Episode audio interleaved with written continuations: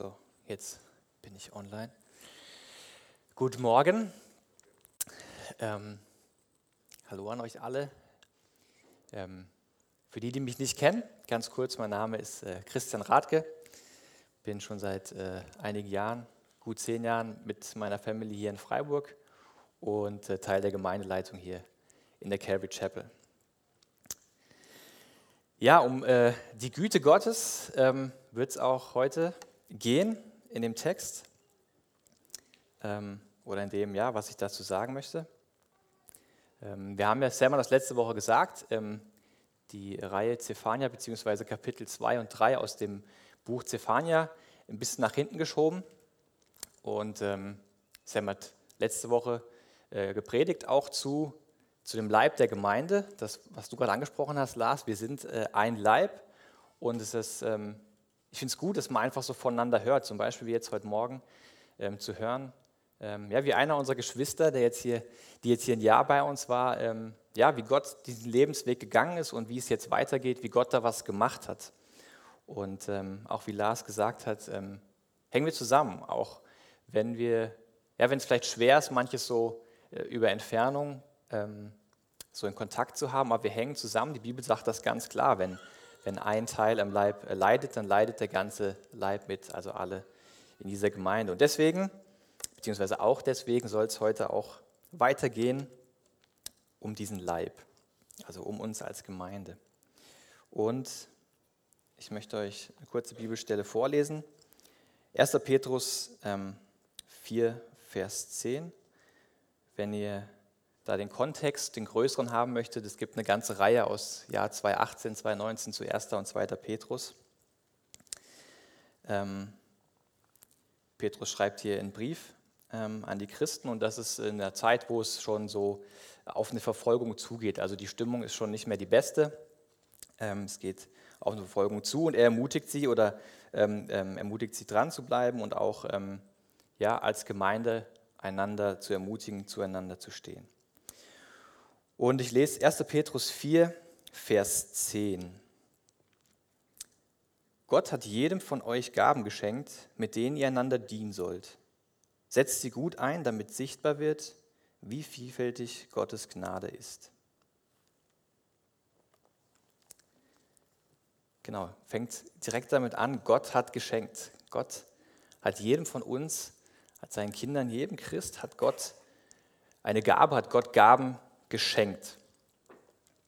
Und vielleicht denkt man bei Gaben auch erstmal an Fähigkeiten, vielleicht sogar an Aufgaben.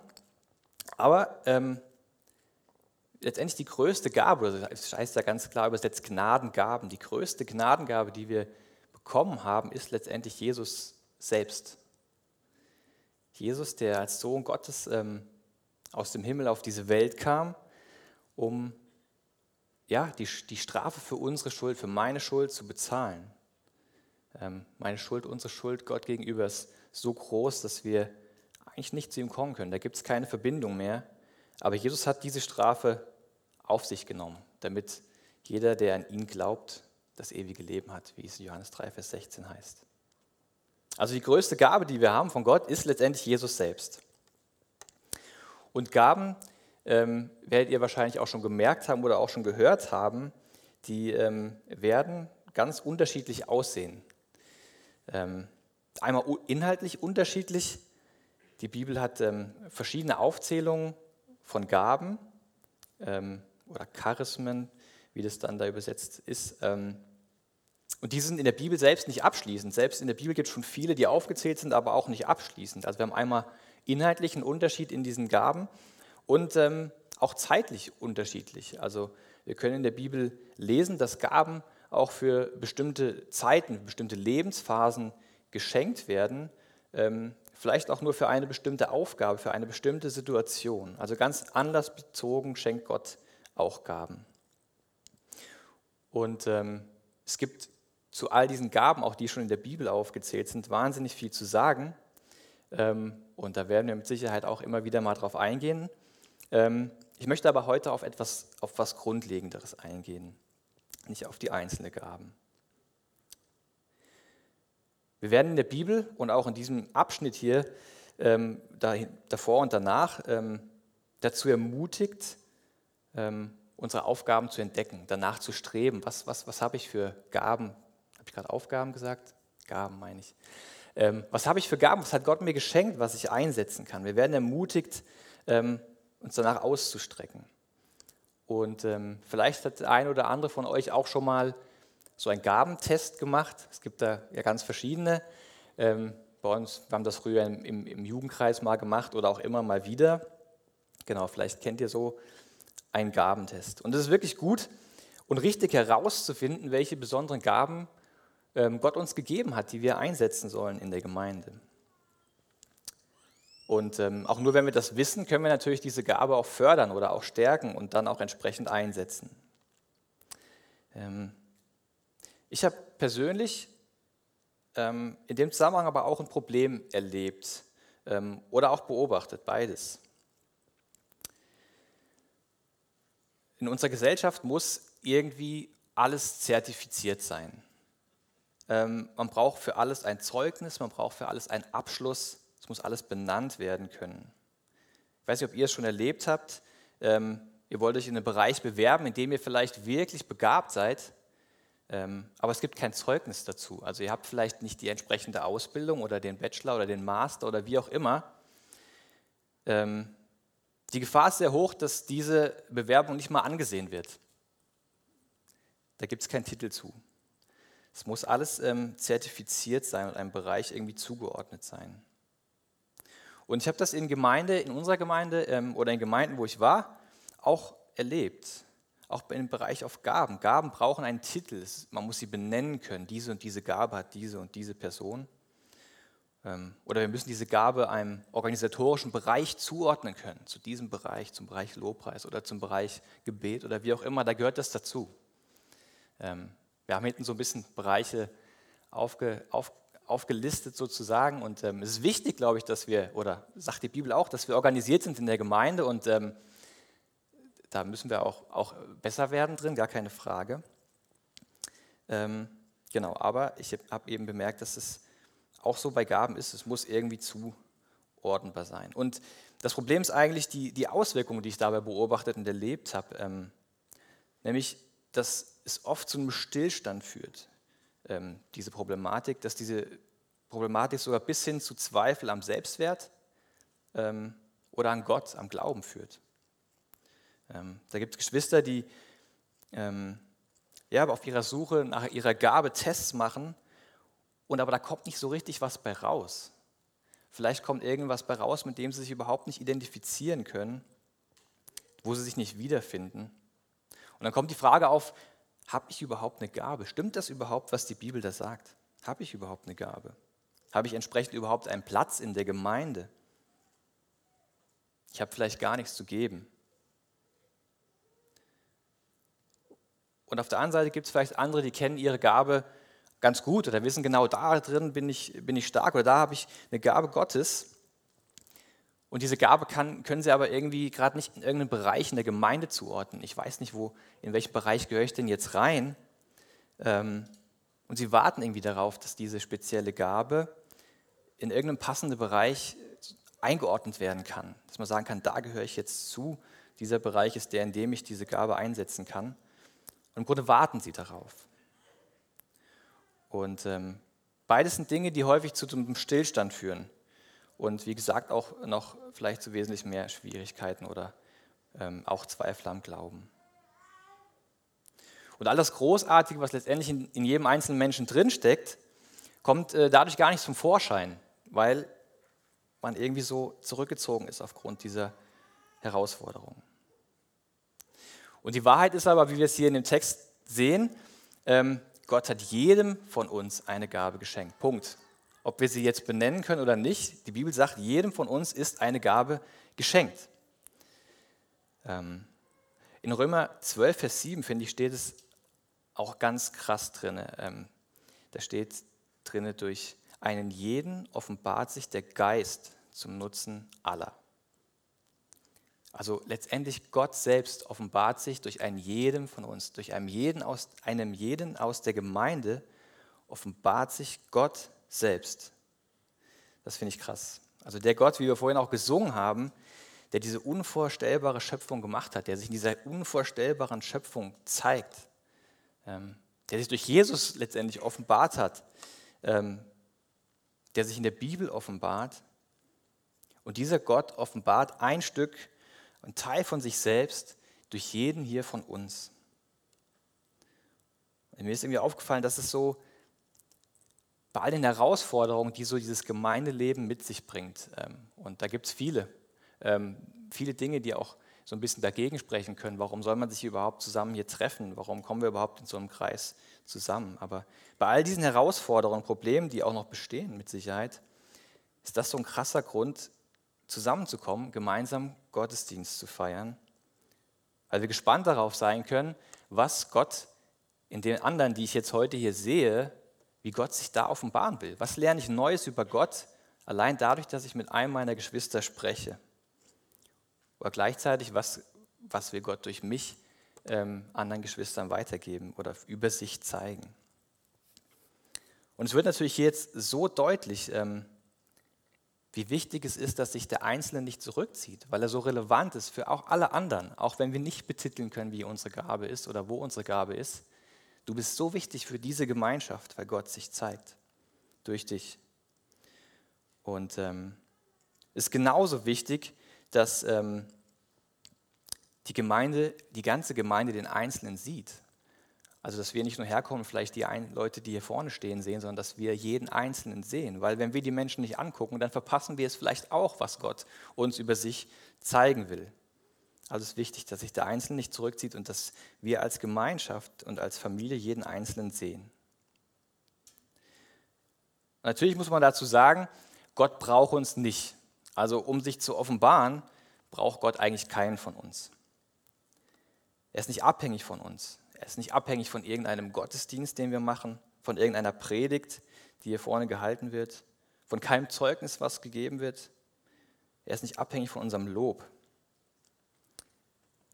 Als Jesus ähm, nach Jerusalem einzieht und auf diesem Esel sitzt ähm, und die Menschen ihm zujubeln, da sagen andere zu ihm, hey, jetzt sorg doch mal dafür, dass die Menschen hier nicht so laut schreien.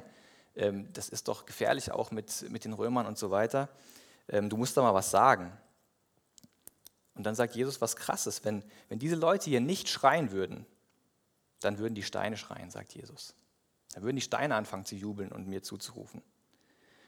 Gott ist auf jeden Fall nicht abhängig von uns. Aber das Krasse ist, er will uns gebrauchen.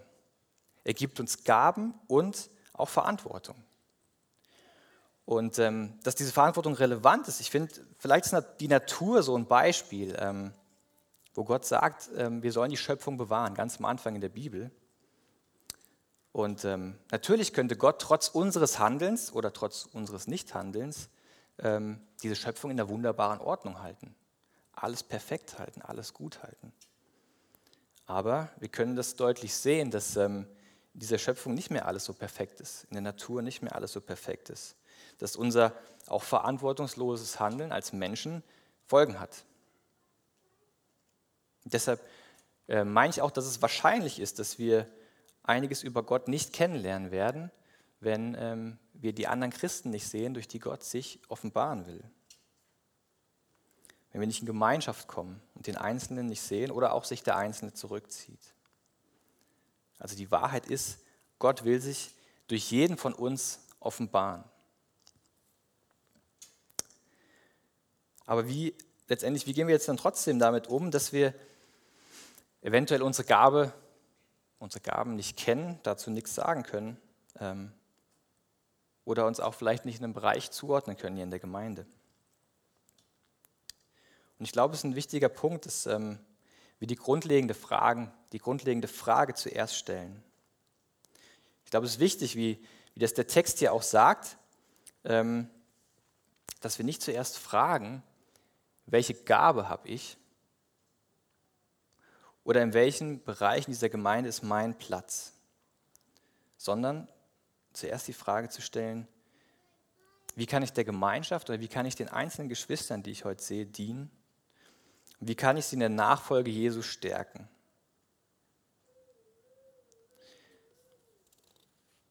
In Vers 8 also kurz davor, lese ich auch gerade vor. Ähm, lesen wir nicht, das Wichtigste ist die Gabe, sondern in Vers 8 steht, ähm, das Wichtigste aber ist, dass ihr einander beständig liebt, denn die Liebe deckt viele Sünden zu. Teilt euer Zuhause gastfreundlich mit anderen, die Essen oder einen Platz zum Schlafen brauchen. Und dann kommt der Vers, Gott hat jedem von euch Gaben geschenkt. Also das Wichtigste ist nicht die Gabe, sondern ähm, das Wichtigste ist, dass wir einander lieben. Ähm, oder auch wie es steht, diese Gaben sind geschenkt, um einander zu dienen. Das Wichtigste ist, dass wir einander lieben, dass wir einander dienen. Und das wird auch nochmal ganz deutlich in ähm, sehr bekannten Versen, in dem sogenannten Hohen Lied der Liebe, was ja ganz oft bei ähm, Hochzeiten auch Thema ist. Aber eigentlich ist es im Zusammenhang mit, mit Gaben geschrieben, dieses, dieses hohe Lied der Liebe ähm, in Korinther, wo steht, wir könnten als Gemeinde alle Gaben haben. Alles könnte hier offensichtlich sein. Wir könnten die professionellsten Gottesdienste, das strukturierteste Organigramm, die einzelnen Teams könnten prall gefüllt sein. Jeder wüsste seine Gabe, jeder wüsste seinen Platz.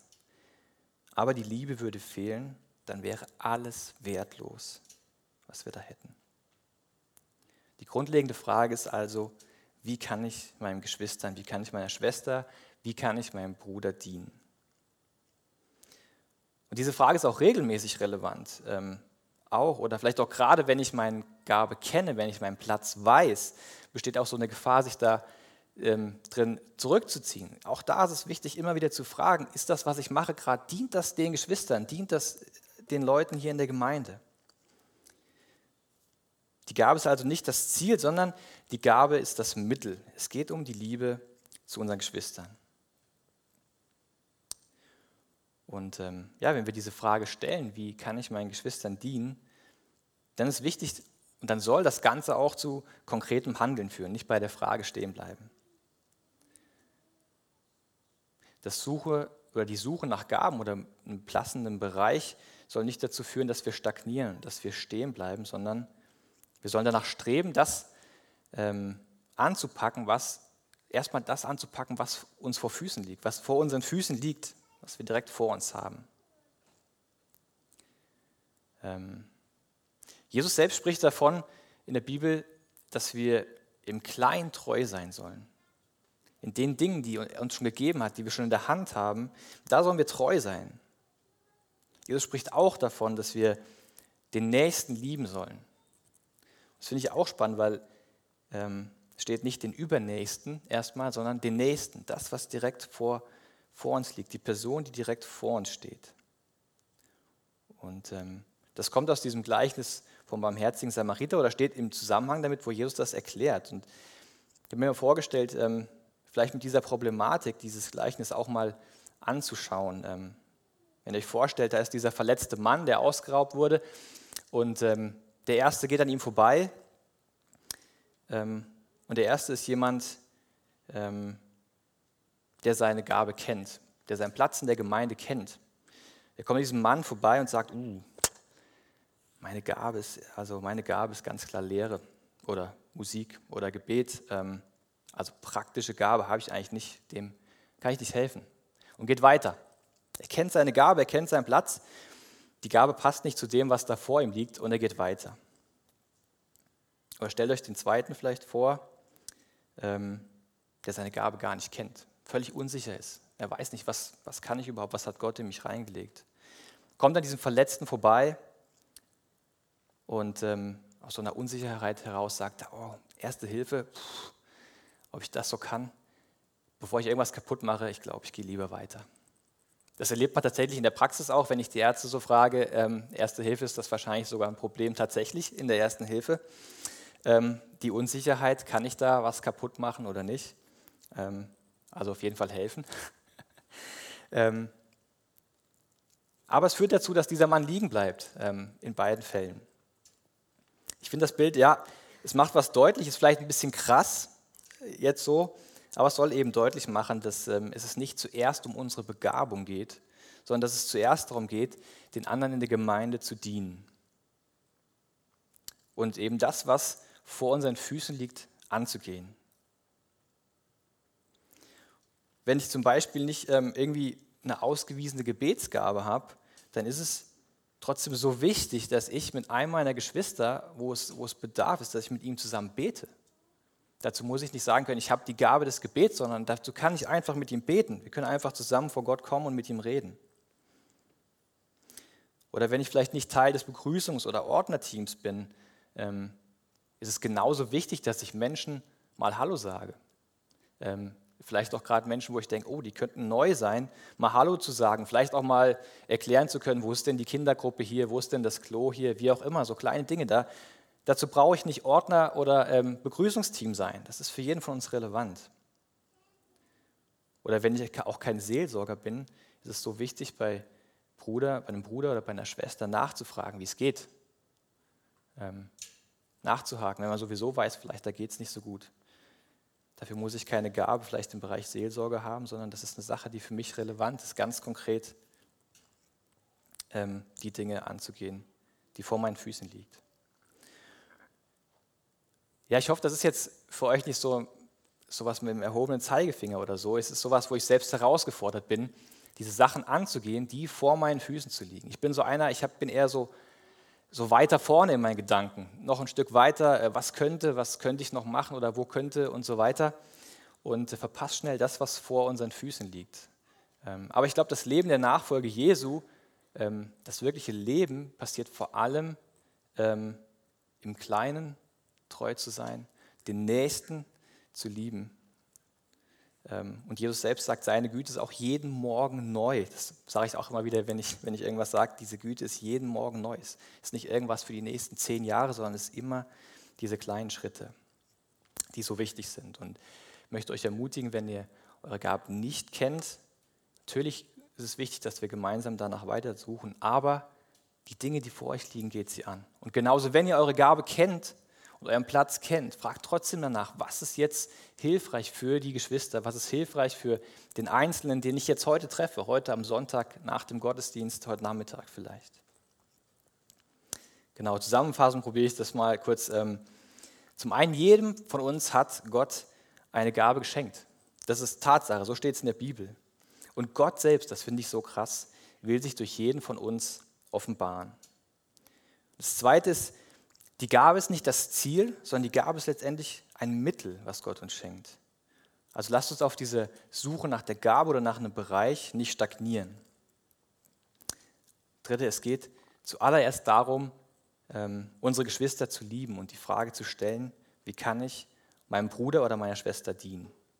Und als viertes, genau dann, es muss konkret werden, nicht bei der Frage stehen bleiben, sondern konkret das erstmal anzugehen, was vor unseren Füßen liegt, was Gott uns direkt vor die Haustür gestellt hat, was schon in unseren Händen an Verantwortung liegt. Im Kleinen treu sein, den Nächsten lieben. Genau, und da können wir darauf vertrauen, dass die Güte Gottes jeden Morgen neu ist da mit uns, wenn wir versagt haben oder wenn wir sagen, oh, das wird schwierig für mich. Seine Güte ist jeden Morgen neu. Genau, ich will noch beten. Vater, ich finde es so krass, dass du dich durch uns zeigen willst. Ähm, ich kenne mein Leben und ich weiß, ähm, wie wenig ich davon dir widerspiegel in, in so vielen Bereichen. Aber du willst dich durch mich zeigen. Du willst dich jeden von uns, durch jeden von uns zeigen. Das finde ich so krass. Vater, ich danke dir, dass du uns gebrauchen willst und dass du uns Dinge schon vor die Füße legst. Vater, ich bete, dass du uns wahnsinnig hilfst, dass wir diese Dinge, die genau vor uns sind, angehen. Dass du uns deine Gnade dazu schenkst, jeden Morgen, dass wir jeden Tag diese Sachen angehen können. Dass du unsere Gemeinde dadurch veränderst, dass wir wirklich ähm, nach, ein, also nach den Geschwistern fragen und gucken, wie, wie geht es ihnen, was kann ich Gutes tun, wie kann ich sie unterstützen. Und dass du natürlich auch da, wo Zweifel bestehen, in Bezug auf Gaben oder auf deine Gaben, dass du uns da Klarheit schenkst und uns hilfst, dass wir zusammen auch Gaben rausfinden können und ähm, das, was du schenkst, da entdecken können.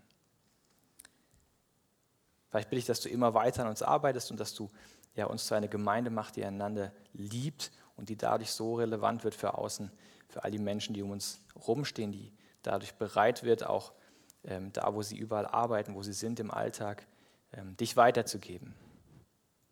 Ich danke dir, dass du ja, uns als Menschen da so gebrauchen willst. Und ich danke dir auch, dass die größte Gabe, die du uns gegeben hast, letztendlich ähm, ja, der Tod von Jesus am Kreuz war. Amen. Während dem letzten Lied geht die